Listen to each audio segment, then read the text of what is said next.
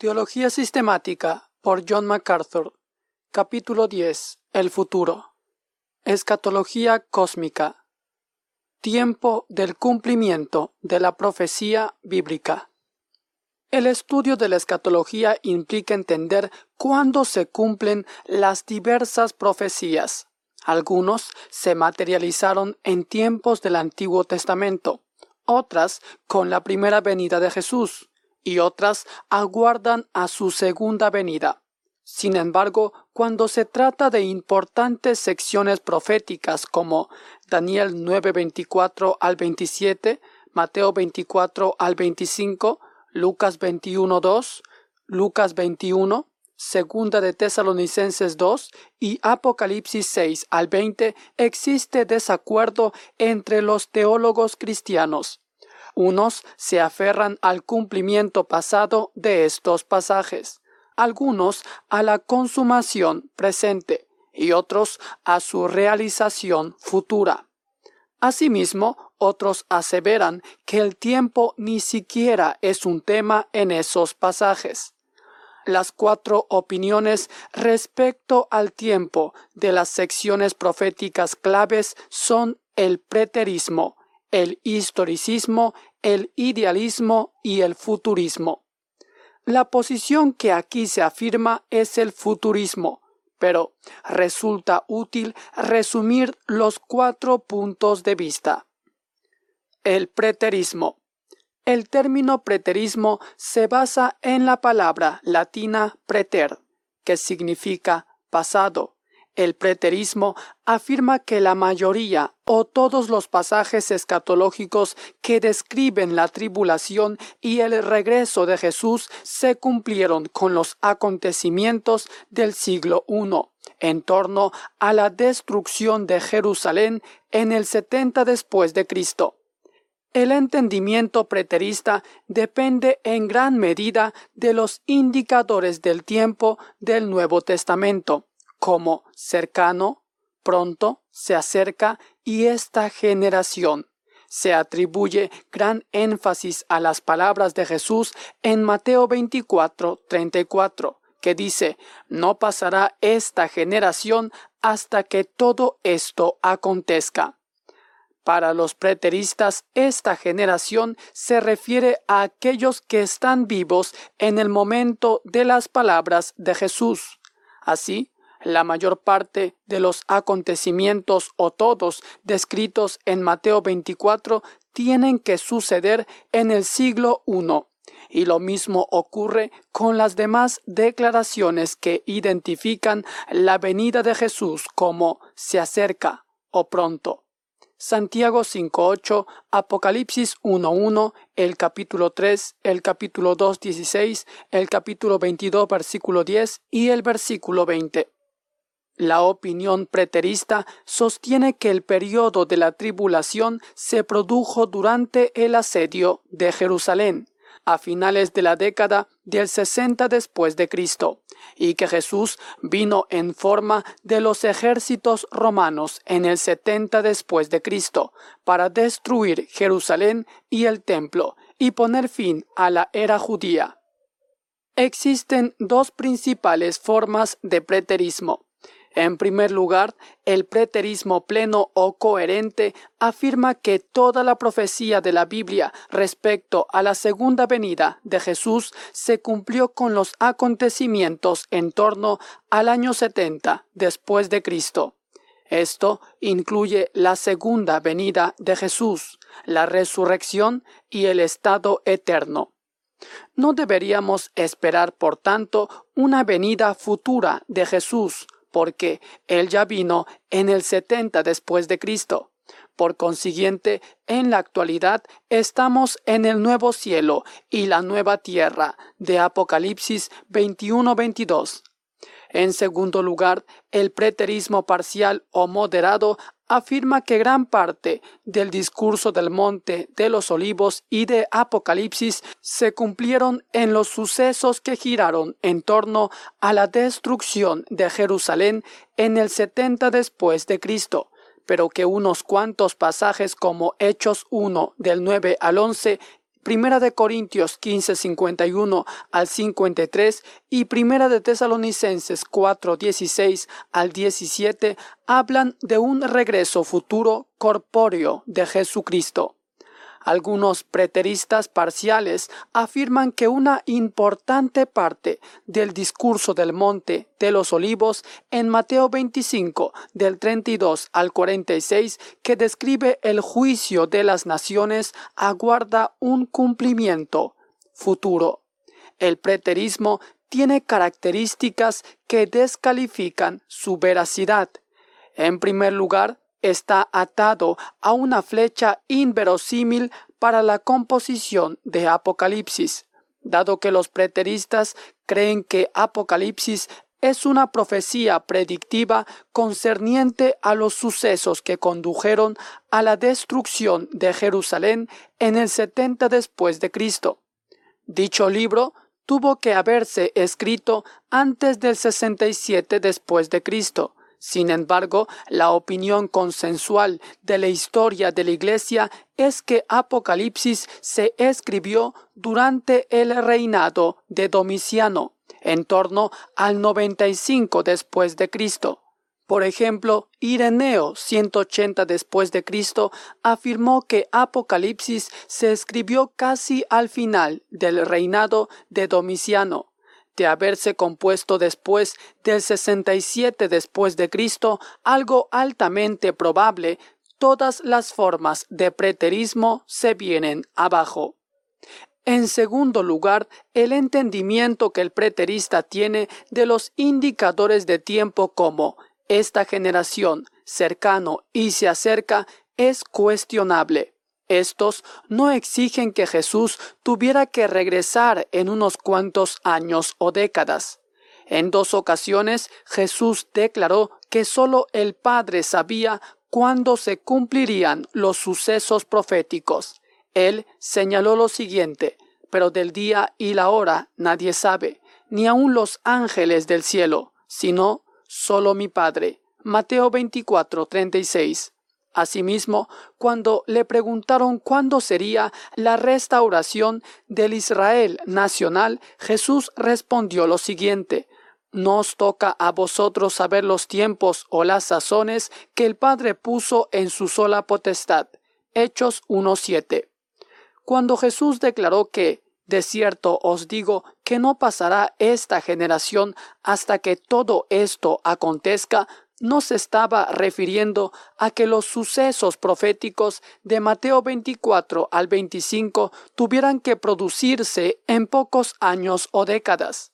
Estaba proyectando en el futuro dentro de un contexto profético la generación de las personas que vivieran cuando empezaran a suceder los acontecimientos escatológicos futuros de Mateo 24, cuando quiera que eso fuera, serían quienes testificarían la segunda venida de Jesús a la tierra. Se desconoce cuándo sucederá, pero cuando los eventos de Mateo 24 se desplieguen, la vuelta de Jesús ocurrirá pronto. Del mismo modo, los términos cercano y se acerca no significan en unos pocos años, sino que más bien transmiten la idea de la inminencia. Dado que solo Dios sabe cuándo sucederá el periodo de la tribulación, cada generación debería vivir con la inminente expectativa de que esos acontecimientos podrían irrumpir en cualquier momento.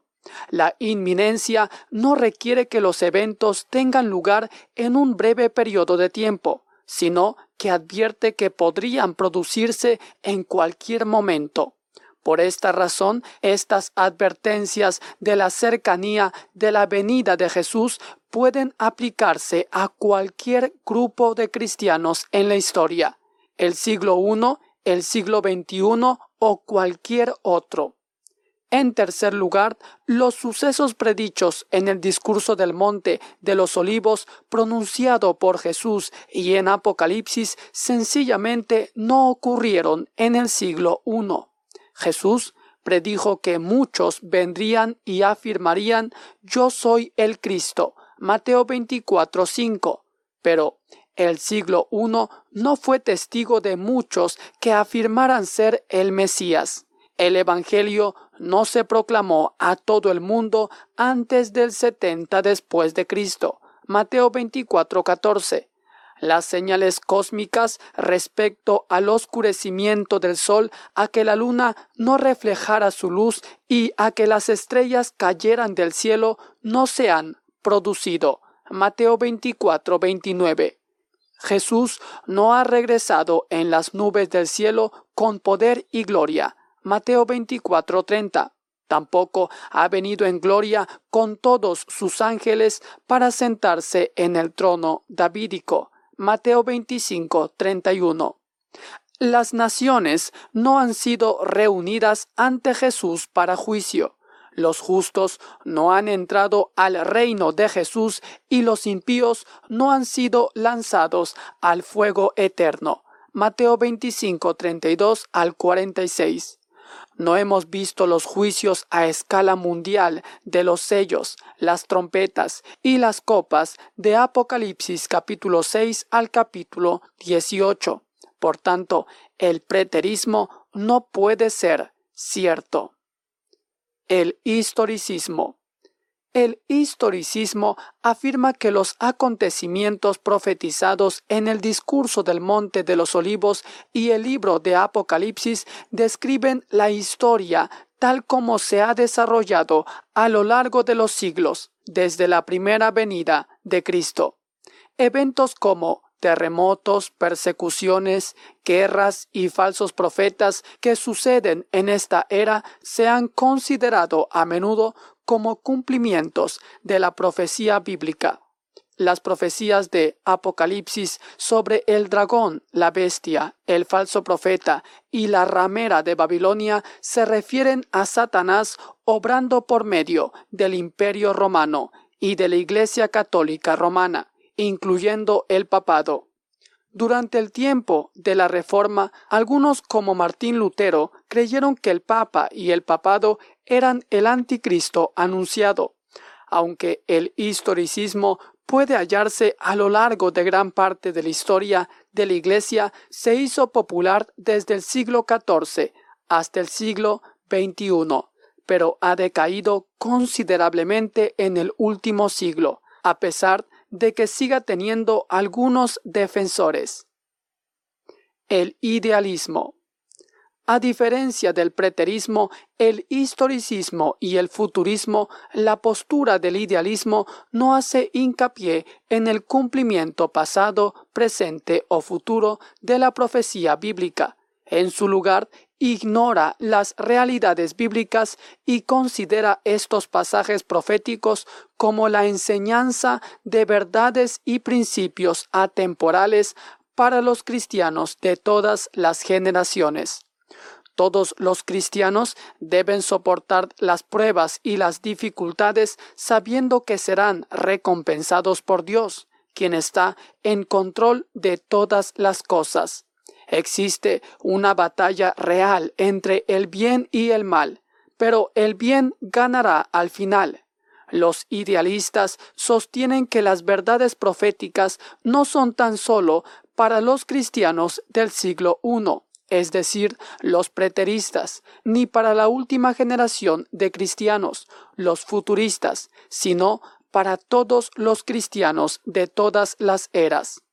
El atractivo del idealismo es que convierte Apocalipsis en un libro relevante para todas las generaciones de cristianos.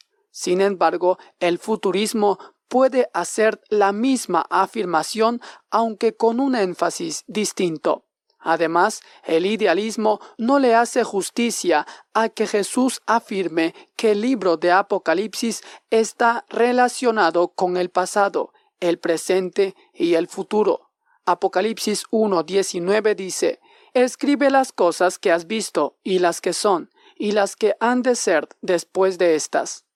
El idealismo falla en que Apocalipsis habla de acontecimientos históricos reales, con encuadres temporales como 42 meses y 1260 días que no pueden reinterpretarse para que signifiquen verdades generales para los creyentes de todos los siglos. Son sucesos verdaderos que deben producirse en la historia. El futurismo el futurismo afirma que todas las profecías respecto a la tribulación, el surgimiento del anticristo, la revelación de Israel, el regreso de Jesús, el milenio y el estado eterno aguardan el cumplimiento futuro. Los eventos de Daniel capítulo 9 del 24 al 27, Mateo del 24 al 25 y Apocalipsis del capítulo 6 al capítulo 20 se realizan en una era futura. El futurismo no asevera que todas las profecías de la Biblia sigan siendo futuras, porque muchas ya se han materializado, pero afirma que existen profecías importantes que tienen que cumplirse aún, así como otras se produjeron en el pasado. El argumento a favor del futurismo es fuerte. En primer lugar, muchos acontecimientos proféticos sencillamente no han ocurrido. En segunda de Tesalonicenses 2 Pablo predijo la llegada de un hombre de pecado que entraría en el templo de Dios y declararía ser Dios, atrayendo así la ira del Hijo de Dios a su regreso, quien destruiría a esa persona maligna. Segunda de Tesalonicenses capítulo 2 del versículo 3 al 4. Este acontecimiento no ha ocurrido aún en la historia. En segunda de Pedro capítulo 3, Pedro habló de un día venidero del Señor en el que la tierra sería purgada con fuego. Apocalipsis capítulo 6 hasta el capítulo 9 detalla juicios globales en la tierra que no se han producido aún. Asimismo, el regreso de Jesús permanece en el futuro. El futurismo sostiene que la septuagésima semana de Daniel, es decir, Daniel capítulo 9 versículo 27, y que los eventos que describe siguen estando todavía en el futuro. Los futuristas también entienden que grandes áreas de cumplimiento coinciden con ambas venidas de Jesús así como la primera venida de Jesús llevó muchas esferas de la profecía del Antiguo Testamento a su cumplimiento, también lo hará su segunda venida. Hechos 3, 18 al 21. En ocasiones, los críticos afirman que si el libro de Apocalipsis se refiere a eventos que no ocurrirían durante miles de años, sería irrelevante para la audiencia original de Juan. Esto es inexacto. Los acontecimientos presentados en Apocalipsis están vinculados a la inminencia, y esto significa que podrían entrar en escena en cualquier momento, y que los cristianos deben estar espiritualmente preparados, mirando en retrospectiva. Ahora sabemos que estos sucesos no se cumplieron para los lectores originales de Apocalipsis. Pero esto no significa que las advertencias de dicho libro fueran irrelevantes para la audiencia original. Los avisos y las descripciones son relevantes para todas las generaciones, incluyendo la nuestra, aunque el Señor retrasara su venida. El futurismo coincide con la opinión favorita de que el apóstol Juan escribió el libro del Apocalipsis en la década de los noventa después de Cristo, mucho después de la destrucción de Jerusalén en el setenta después de Cristo. Esto significa que desde su punto de vista en la historia, la tribulación sobre la que escribió no podía haberse cumplido en el 70 después de Cristo, sino que debía realizarse en el futuro. Puntos de vista sobre el milenio. El milenio es una de las cuestiones más debatidas en la escatología.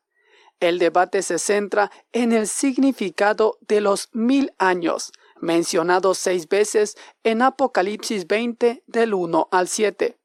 Estos mil años aluden al gobierno del reino de Jesús con sus santos. Durante ese tiempo, Satanás será atado, Apocalipsis 20 del 1 al 3, y los santos resucitados reinarán con Jesús durante mil años. Apocalipsis 24.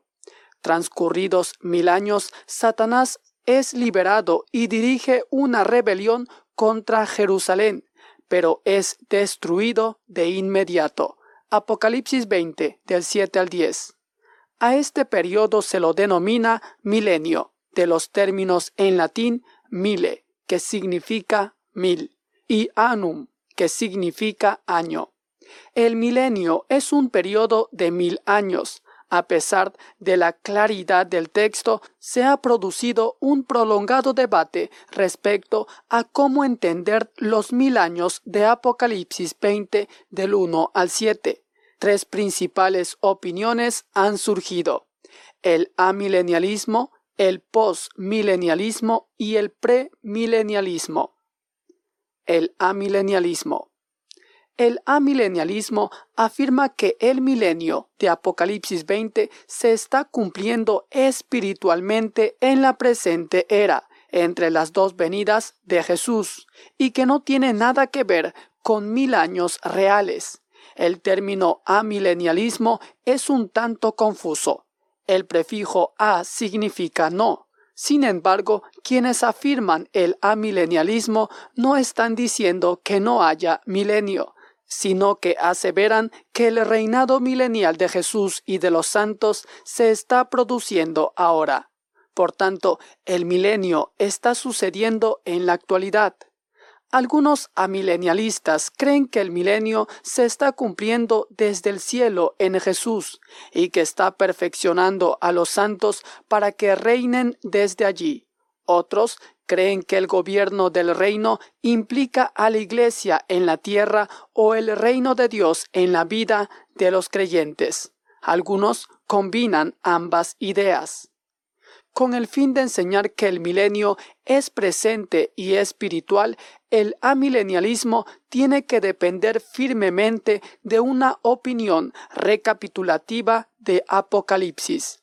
En este enfoque, dicho libro no presenta acontecimientos secuenciales, sino que más bien capta acontecimientos entre las dos venidas de Jesús desde múltiples ángulos, tal vez hasta siete, que describen el mismo periodo de tiempo. Este entendimiento recapitulativo permite que los amilenialistas consideren la segunda venida de Apocalipsis 19 como algo que se produce al final de los mil años mencionados en Apocalipsis 20 y no antes. Por tanto, Apocalipsis 20 no sigue cronológicamente a Apocalipsis 19, sino que lleva al lector de vuelta al principio de la era, entre las dos venidas de Jesús, un tiempo que incluye el momento en que Satanás es atado, Apocalipsis 21 al 3, y el reinado de los santos, Apocalipsis 24. Para los amilenialistas, Satanás es atado en esta era, en el sentido de que fue derrotado en la cruz por Cristo y que es incapaz de detener la expansión del Evangelio a las naciones. Y los santos de Dios están reinando en la actualidad con Jesús. Cuando esta era del reino milenial llegue a su fin, entonces regresará Jesús desde el cielo en ese momento se producirá una resurrección y un juicio generales de los justos y de los impíos, y empezará el estado eterno. Para el amilenialismo es importante que tanto la tribulación como el gobierno del reino milenial de Cristo se produzcan de forma simultánea en esta era. Son eventos presentes, no futuros el premilenialismo y no el amilenialismo era la opinión predominante en los primeros 200 años de la historia de la Iglesia. Sin embargo, la iglesia primitiva no dio indicio alguno de lo que más tarde se convertiría en el amilenialismo. Por ejemplo, Orígenes, en el 254 después de Cristo, popularizó el enfoque alegórico para interpretar las escrituras y al hacerlo estableció la base hermenéutica para el criterio de que el reino prometido de Cristo era de naturaleza espiritual, no terrenal.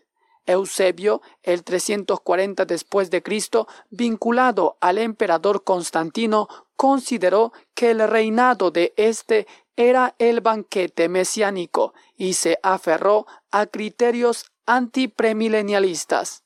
Ticonio, el 390 después de Cristo, un donatista africano, fue uno de los primeros teólogos en retar el premilenialismo. Rechazó la opinión escatológica y futurista de Apocalipsis 20 y estimó que la primera resurrección de Apocalipsis 24 era espiritual y la identificó con el nuevo nacimiento.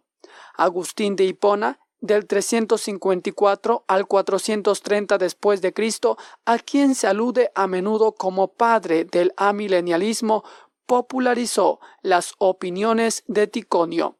Abandonó el premilenialismo a causa de lo que él consideraba como los excesos y las carnalidades de esta opinión. Agustín fue el primero en identificar a la Iglesia en su forma visible con el reino de Dios. Para él, el reinado milenial de Cristo estaba teniendo lugar en y por medio de la Iglesia.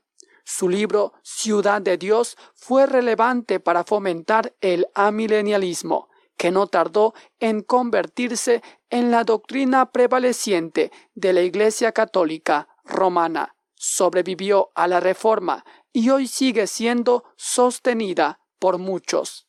El amilenialismo tiene problemas que lo descalifican.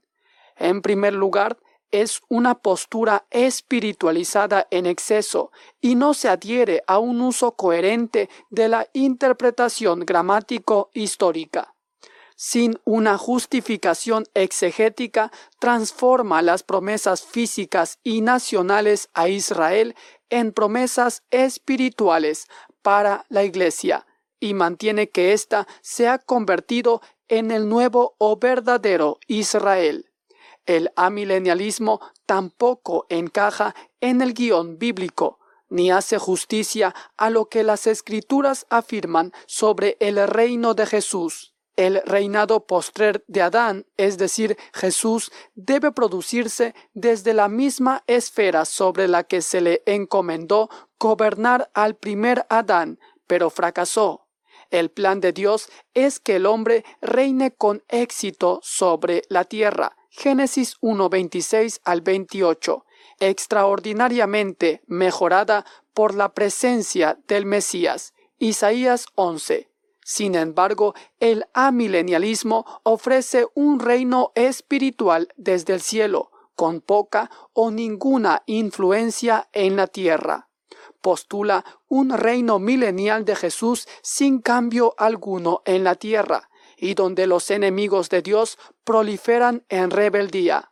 Apocalipsis 5.10 refuta esto al afirmar que el reinado de Jesús y de los santos será en la tierra, con los enemigos de Dios derrotados. Apocalipsis 19:20 a Apocalipsis 23. El reinado de Jesús no será un reino escondido. Cuando esté operativo, todos sabrán de él y se someterán a él. Zacarías 14:9. En segundo lugar, la separación del amilenialismo de Apocalipsis 20 de los eventos de la segunda venida de Apocalipsis 9 no está justificada. Apocalipsis 19 describe el regreso de Jesús con la derrota de sus enemigos, incluyendo a los reyes de la tierra, la bestia y el falso profeta. A continuación, Apocalipsis 20 describe la encarcelación del mayor enemigo de Dios, Satanás. Los tres enemigos están involucrados en ese momento. Asimismo, es mejor considerar Apocalipsis 20 del 1 al 3 como el encarcelamiento de Satanás en la segunda venida de Jesús. El lenguaje de atar, sellar y encerrar en el abismo indica un aprisionamiento personal y el cese completo de las actividades de Satanás. El escenario amilenial sostiene de manera extraña que Apocalipsis 20 lleva al lector de nuevo a la primera venida de Cristo y permite que Satanás esté muy activo, excepto en una actividad, engañar a las naciones. E incluso en este punto existe un problema ya que Apocalipsis 12 y 13 declaran que Satanás está engañando en efecto a las naciones de la tierra entre las dos venidas de Jesús. Resulta extraño postular un escenario en el que los reyes de la tierra, la bestia y el falso profeta son juzgados al regreso de Jesús pero la encarcelación de Satanás está separada del juicio de estos otros grupos. Es mejor considerar que todos estos grupos, incluidos Satanás, serán juzgados cuando Jesús vuelva.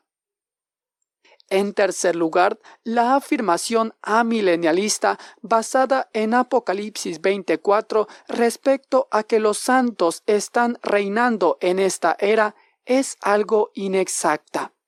Apocalipsis 24 describe el reino victorioso de los mártires en la tierra. Apocalipsis 5.10, quienes fueron asesinados por su testimonio de Jesús, según Apocalipsis 6 del 9 al 11. Las escrituras presentan sistemáticamente a la Iglesia como perseverante bajo las pruebas y la persecución de las personas impías y de Satanás en este siglo. Apocalipsis capítulo 2 al capítulo 3. La Iglesia no está reinando ahora, pero se le ha prometido reinar en el futuro si permanece fiel en esta era. Apocalipsis 2.26 al 27 Apocalipsis 3, 21. En cuarto lugar, el amilenialismo realiza una distinción nada natural entre la primera y la segunda resurrección de Apocalipsis 20 del 4 al 5. Los amilenialistas afirman que la primera resurrección es espiritual para salvación o regeneración, mientras que la segunda es corporal. Aunque el término griego para vivieron o volvieron a vivir, ese san, es el mismo en ambos casos, resulta difícil argumentar de forma persuasiva que este vocablo aluda a la resurrección corporal en el capítulo 20 versículo 4, cuando en el capítulo 20 versículo 5 significa con toda claridad la resurrección corporal. La mejor respuesta es que ambos usos de ese san se refieren a la resurrección física. Dado que este es el caso, el amilenialismo no puede ser correcto, porque ninguna resurrección corporal se ha producido todavía, excepto la de Jesús, y por tanto ambas deben ser futuras a partir de nuestra posición en la historia. El postmilenialismo.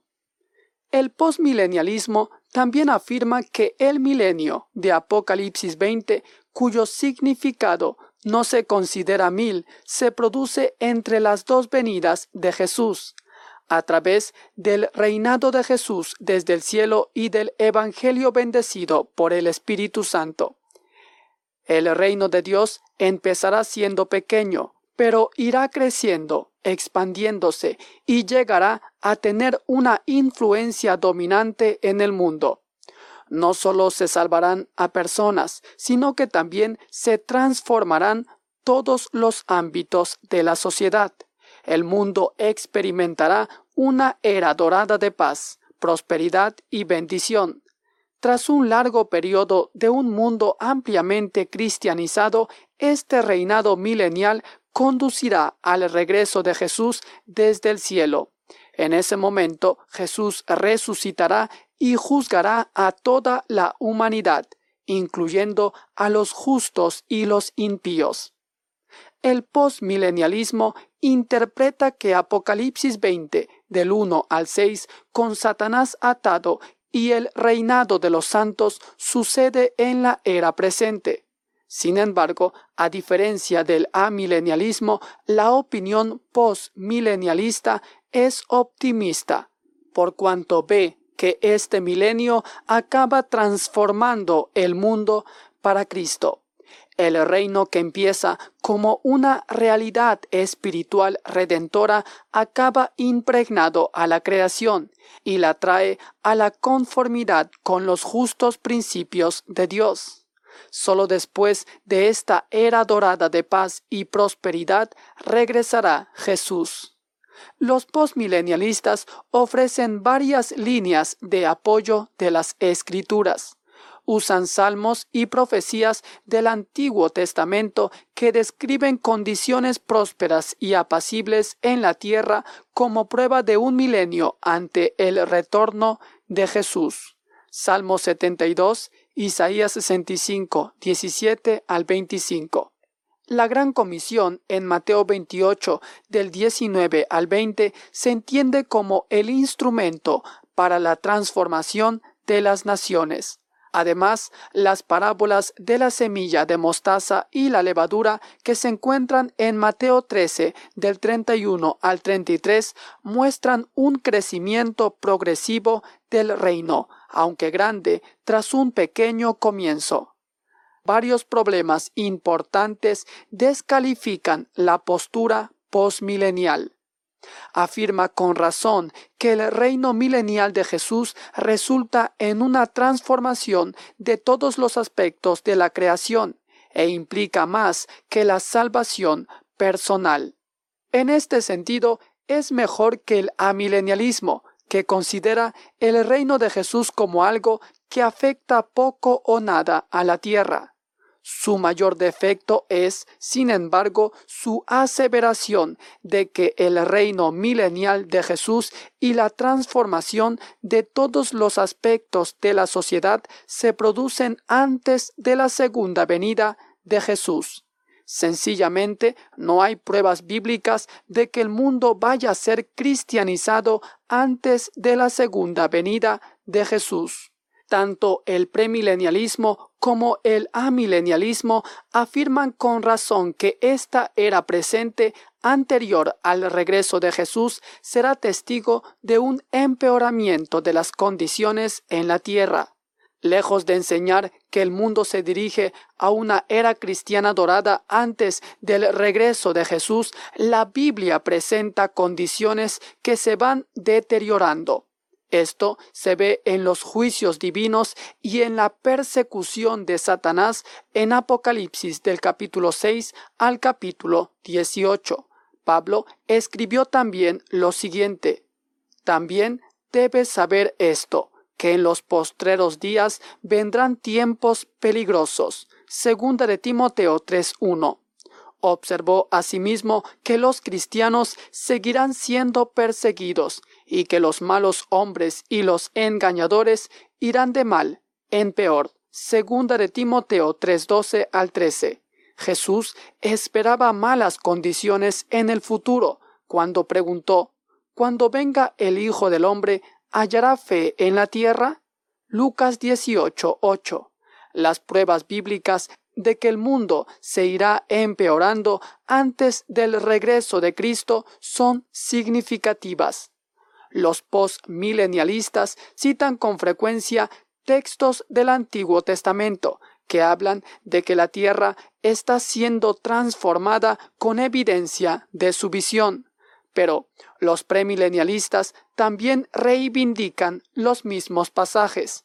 La cuestión no es si el reino del Mesías lo transformará todo, que sí lo hará. El asunto principal es cuándo ocurrirán esas condiciones. El postmilenialismo carece de evidencia respecto a que la tierra será transformada antes de la vuelta de Jesús y sin la presencia física del Mesías en la tierra.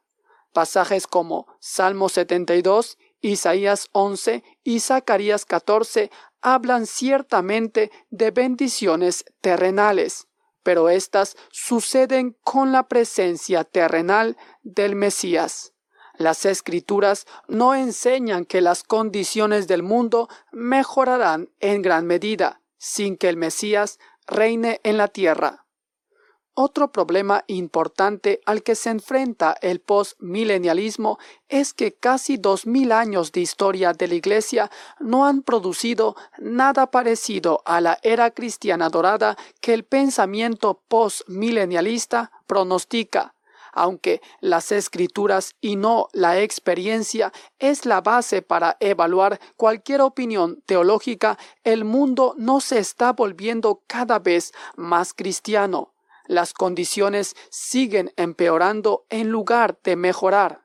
Incluso los ámbitos que una vez estuvieron impregnados por el Evangelio, como las principales partes de Europa durante la Reforma o el nordeste estadounidense en el periodo del Gran Avivamiento, poseen ahora una cosmovisión secular. En general, tanto en los Estados Unidos como en el mundo, la influencia del cristianismo ha disminuido. Las cosmovisiones no cristianas y las filosofías como el Islam y el secularismo están creciendo de forma espectacular. Aunque los avances en la tecnología han hecho que el mundo sea más soportable y conveniente en ocasiones, tales progresos también han traído mayores oportunidades para la calamidad.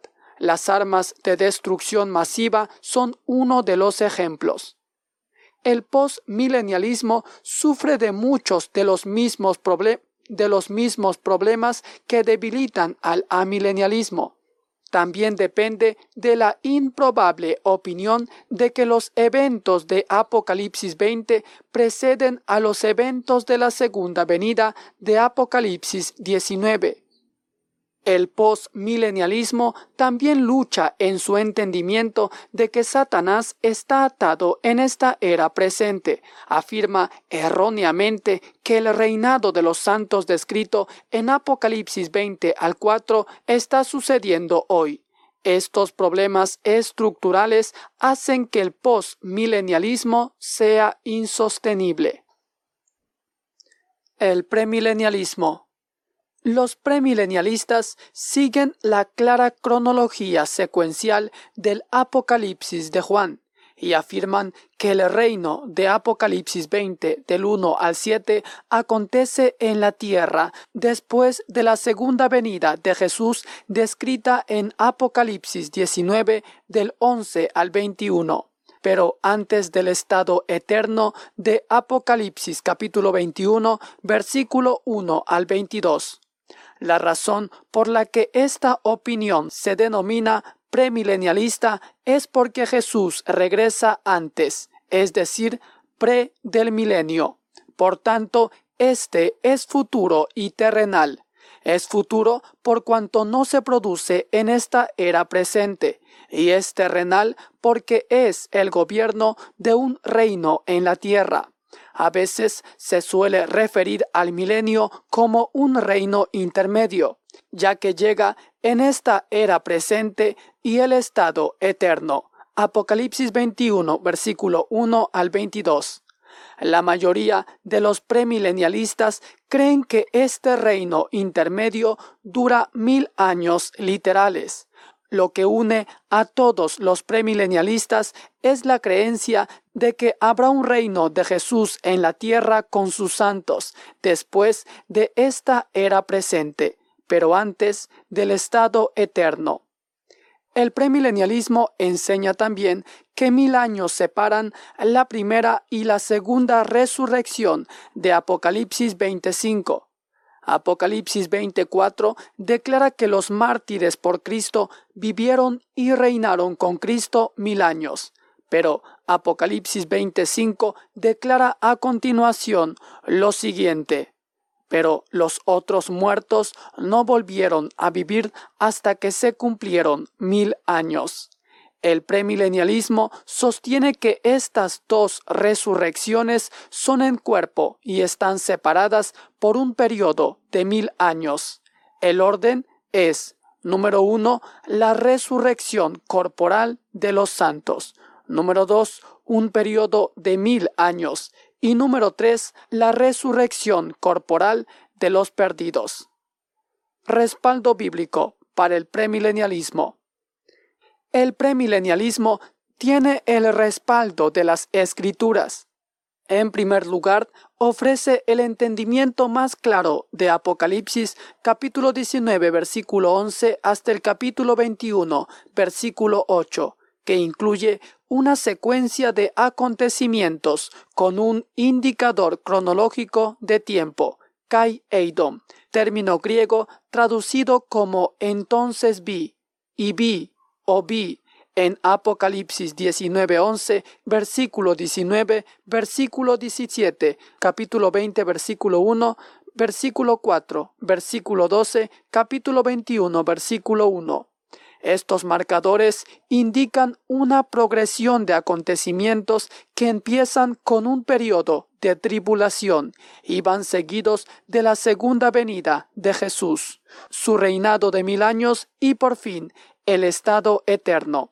En segundo lugar, Satanás es atado, según describe Apocalipsis capítulo 20, versículos del 1 al 3, lo que debe ser una realidad futura y no una presente. El lenguaje del capítulo 20, versículo 1 al 3, indica el dramático encarcelamiento de la persona de Satanás en un lugar específico, el abismo mucho más que una restricción de las actividades engañosas de Satanás, se trata de la encarcelación de Satanás mismo. Satanás no está atado hoy. De hecho, su capacidad de engañar al mundo es evidente en esta era presente. Pablo declara que el Dios de este siglo cegó el entendimiento de los incrédulos para que no les resplandezca la luz del Evangelio de la gloria de Cristo. Segunda de Corintios 4:4. Pedro advierte lo siguiente: Sed sobrios y velad, porque vuestro adversario, el diablo, como león rugiente, anda alrededor buscando a quien devorar. Primera de Pedro 5.8. Juan declara lo siguiente, sabemos que somos de Dios y el mundo entero está bajo el maligno. Primera de Juan 5.19. Estos pasajes, escritos por tres apóstoles tras la muerte, resurrección y ascensión de Jesús, revelan que Satanás está activamente involucrado en el engaño a nivel mundial. Además, Apocalipsis 12:9 declara que antes de que Jesús regrese, Satanás estará engañando enérgicamente a las naciones con gran éxito. Y el texto dice, y fue lanzado fuera el gran dragón, la serpiente antigua, que se llama Diablo y Satanás, el cual engaña al mundo entero. En tercer lugar, el reinado de los santos, mencionado en Apocalipsis capítulo 20, versículo 4, encaja mejor en el gobierno de un reino futuro tras la segunda venida de Jesús. Este pasaje afirma que los santos mártires vivieron, y esto se refiere a la resurrección física. Estos santos aparecieron por primera vez en Apocalipsis capítulo 6 del 9 al 11 como aquellos a quienes mataron por su testimonio de Jesús. Venir a la vida significa la resurrección del cuerpo para esos fieles santos, y dado que la resurrección física no se ha producido aún, vivieron en Apocalipsis capítulo 20 versículo 4 se refiere a la resurrección tras el regreso de Jesús. Asimismo, Apocalipsis capítulo 5 versículo 10 afirma la venida del reino de los santos a la tierra, que dice reinaremos sobre la tierra. Sin embargo, la experiencia de la Iglesia en esta era es la persecución, no el reinado. Apocalipsis capítulo 2 al capítulo 3. Reinar se mantiene como motivación para quienes resistan hasta el regreso de Jesús. Apocalipsis capítulo 2 versículo 26 al 27. En cuarto lugar, varios pasajes del Antiguo Testamento apuntan a un reino intermedio, mucho mejor que esta era presente, aunque todavía no tan perfecto como el estado eterno final. Por ejemplo, Isaías capítulo 65 del versículo 17 al 25 predice un periodo de incomparables prosperidad, paz y armonía de creación aunque sigue habiendo un tiempo en que la muerte es posible. Isaías 65:20 declara lo siguiente, No habrá más allí niño que muera de pocos días, ni viejo que sus días no cumpla, porque el niño morirá de cien años, y el pecador de cien años será maldito. La razón por la que Isaías 65:20 apunta a un futuro reino terrenal es que las condiciones aquí descritas no encajan en esta era presente en que la esperanza de vida está en torno a los 80 años. Tampoco encaja con el estado eterno venidero, cuando el pecado ya no existirá y nadie morirá. Sin embargo, sí concuerda con un reino intermedio, como el que se describe en Apocalipsis capítulo 20.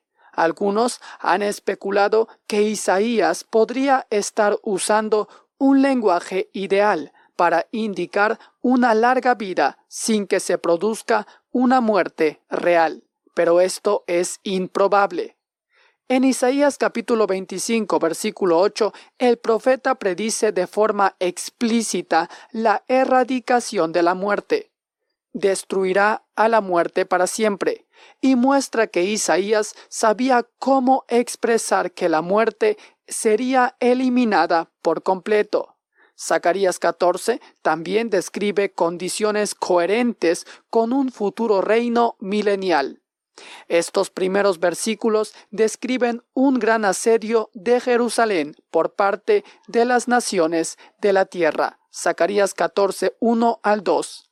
Pero esto va seguido por la pelea del Señor en el nombre de Jerusalén, que conduce a que los pies del Señor toquen el monte de los olivos. Zacarías 14, 4.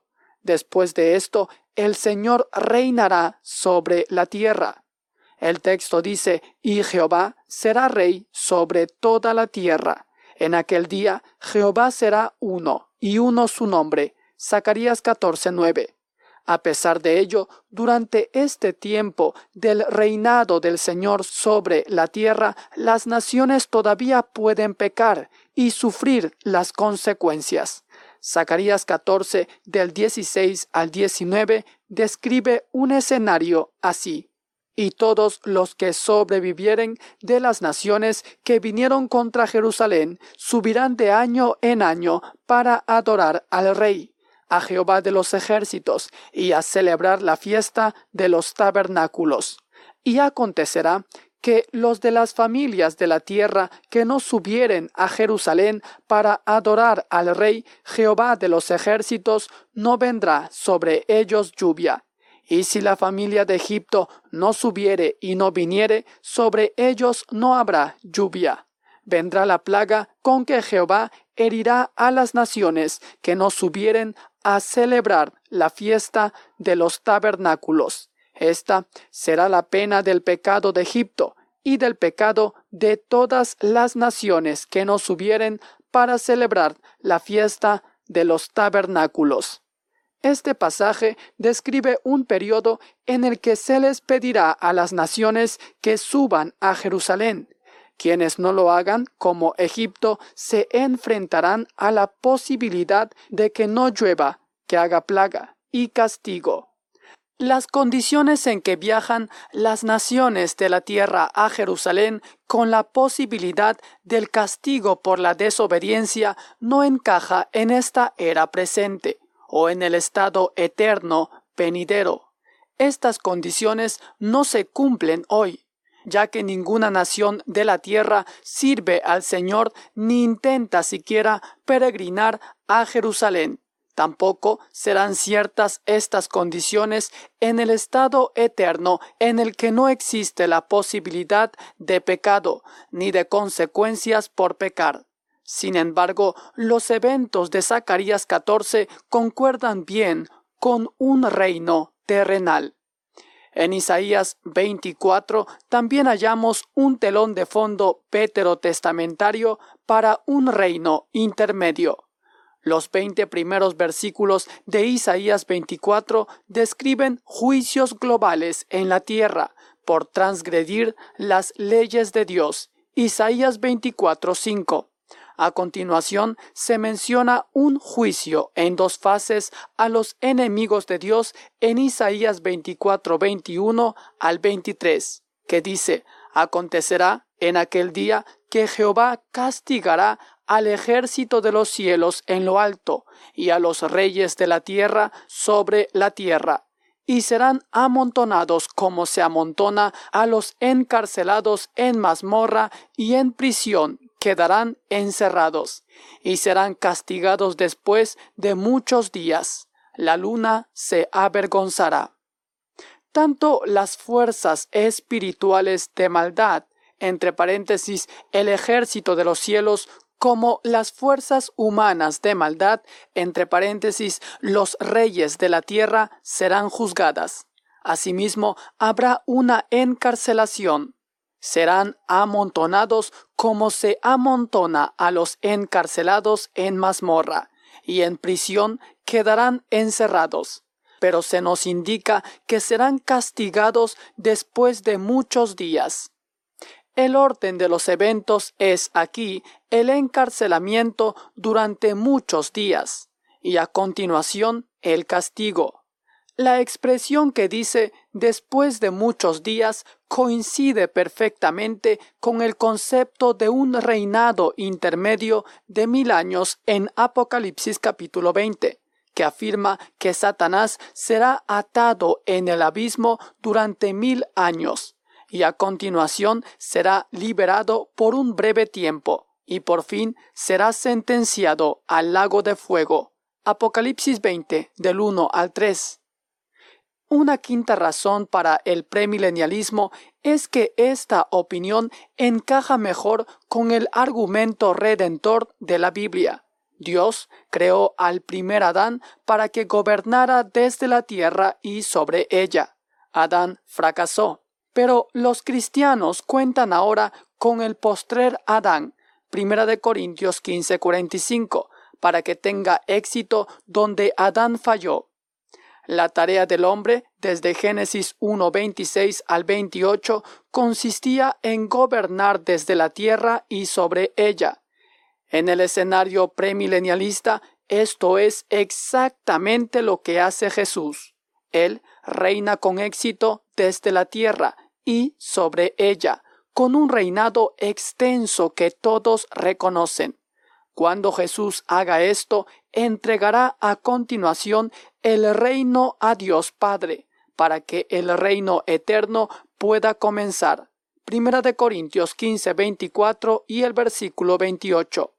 Los que pertenecen a Jesús están destinados a gobernar un reino en la tierra.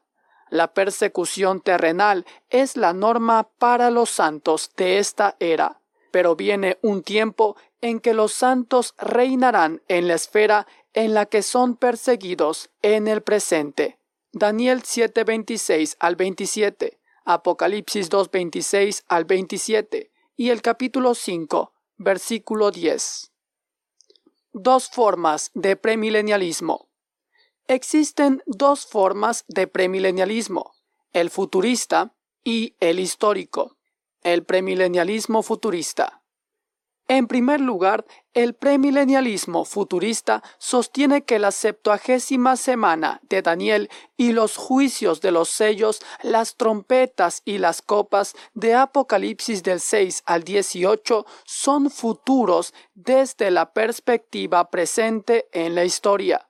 Por tanto, el reino milenial no solo es futuro, sino que el periodo especial de tribulación con sus juicios divinos también es futuro. Esto explica por qué el premilenialismo futurista es futurista. El premilenialismo futurista también sostiene que la nación de Israel tendrá una identidad y una función importantes en el periodo de tribulación venidero y en el reino milenial. Las profecías del Antiguo y el Nuevo Testamento respecto a Israel y a su papel en el futuro deben cumplirse de manera literal respecto a la nación de Israel. Así, el premilenialismo futurista rechaza todas las formas de teología de reemplazo o supersesionismo, que considera a la Iglesia como la sustitución o el cumplimiento de Israel de cualquier forma que niegue la relevancia teológica futura de las promesas divinas a Israel como nación. No solo Dios tiene un plan para los individuos y la Iglesia, sino que también lo tiene para las naciones de la tierra, e Israel tiene una función de liderazgo y servicio a las naciones en el reino de Jesús. Isaías 2, 2 al 4. El milenio será un tiempo en que todos los aspectos de los pactos y las promesas hechas a Israel serán cumplidos por Israel el premilenialismo histórico. Una segunda forma de premilenialismo es el premilenialismo histórico. Esta opinión tiene sus raíces en la Iglesia primitiva, pero su representante más significativo en los tiempos modernos fue George Eldon Lett, de 1911 a 1982, cuyos criterios sobre el reino tienen muchos seguidores hoy. Como el premilenialismo futurista, el histórico considera el reino milenial de Apocalipsis 20 como futuro y terrenal, pero difiere del premilenialismo futurista en cuatro ámbitos. En primer lugar, los premilenialistas históricos consideran a veces la septuagésima semana de Daniel y los juicios de Apocalipsis 6 al 18 como algo que ocurre a lo largo de la era presente. Muchos premilenialistas históricos creen también que el reinado davídico de Jesús está sucediendo en un sentido del ya en esta era. Así, abogan por la presencia actual tanto del periodo de la tribulación como del reinado davídico de Jesús. En segundo lugar, aunque afirma una futura salvación de Israel, algunos premilenialistas históricos ven a Israel como incorporado a la Iglesia, con poca o ninguna función única para la nación de Israel en el reino terrenal futuro. Así, aunque se aferra a una salvación de Israel étnico en los últimos días, los premilenialistas históricos en la tradición de Lat suelen defender una forma de teología de reemplazo y creen que la Iglesia es la sustitución de Israel y que recibe el cumplimiento de las promesas que se le hicieron cualquiera que sea el papel de Israel en los futuros propósitos de Dios, no existe función alguna para Israel aparte de la Iglesia.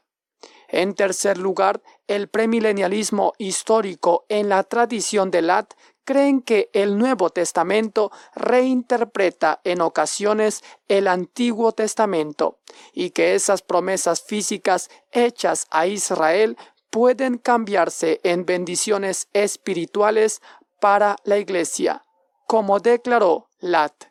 Él declaró lo siguiente, el Antiguo Testamento debe ser interpretado por el Nuevo Testamento. En principio, es bastante posible que las profecías dirigidas originalmente al Israel literal y que describían bendiciones físicas tengan su cumplimiento exclusivamente en las bendiciones espirituales disfrutadas por la Iglesia. Asimismo, es posible que la expectativa veterotestamentaria de un reino en la tierra pudiera reinterpretarse en las bendiciones neotestamentarias globales en la esfera espiritual. Lat llegó incluso a escalar el concepto de la reinterpretación para pasar a la interpretación radical. Con respecto al entendimiento que Pedro tenía de la ascensión de Jesús en Hechos 2, Lat declaró lo siguiente. Esto implica una reinterpretación radical de las profecías del Antiguo Testamento, pero no tanto como la reinterpretación completa del plan redentor de Dios por parte de la Iglesia primitiva. Los premilenialistas futuristas rechazaron firmemente este lenguaje de reinterpretación radical, ya que no hay razón para reinterpretar la revelación previamente inspirada. En cuarto lugar, los premilenialistas históricos creen que la Iglesia pasa por la tribulación y no es arrebatada antes de ella. Así afirman un punto de vista post-tribulacional del rapto. El premilenialismo histórico debe elogiarse por afirmar un reino milenial futuro y la salvación de los judíos étnicos en los tiempos del fin. Sin embargo, yerra al adoptar una comprensión histórica de la septuagésima semana de Daniel y del reino davídico de Jesús. Estos acontecimientos son futuros desde nuestra perspectiva presente. Asimismo, se equivoca al confundir a Israel con la Iglesia y no ver la relevancia teológica de la nación de Israel en el futuro. Mateo 19, 28, Hechos 1, 6. Lo más inquietante, sin embargo, es la creencia de que el Nuevo Testamento reinterpreta en ocasiones el Antiguo Testamento y espiritualiza las promesas físicas y nacionales a la Iglesia. El premilenialismo histórico también yerra al ver que la Iglesia experimenta la septuagésima semana de Daniel por estas razones, el premilenialismo futurista es el punto de vista mucho más preferible. Hemos escuchado tiempo del cumplimiento de la profecía bíblica y puntos de vista sobre el milenio en la escatología cósmica del capítulo 10 del libro Teología Sistemática de John MacArthur, capítulo 10. En la siguiente transmisión estaremos viendo la profecía de Daniel de las 70 semanas y finalmente sucesos por llegar. Si aún no forma parte del canal Gracia Incomparable TV, le invitamos a suscribirse y a darle a la campanita para que cada vez que subamos un nuevo video, YouTube le sea avisando al instante. Desde ya, que Dios lo bendiga grandemente.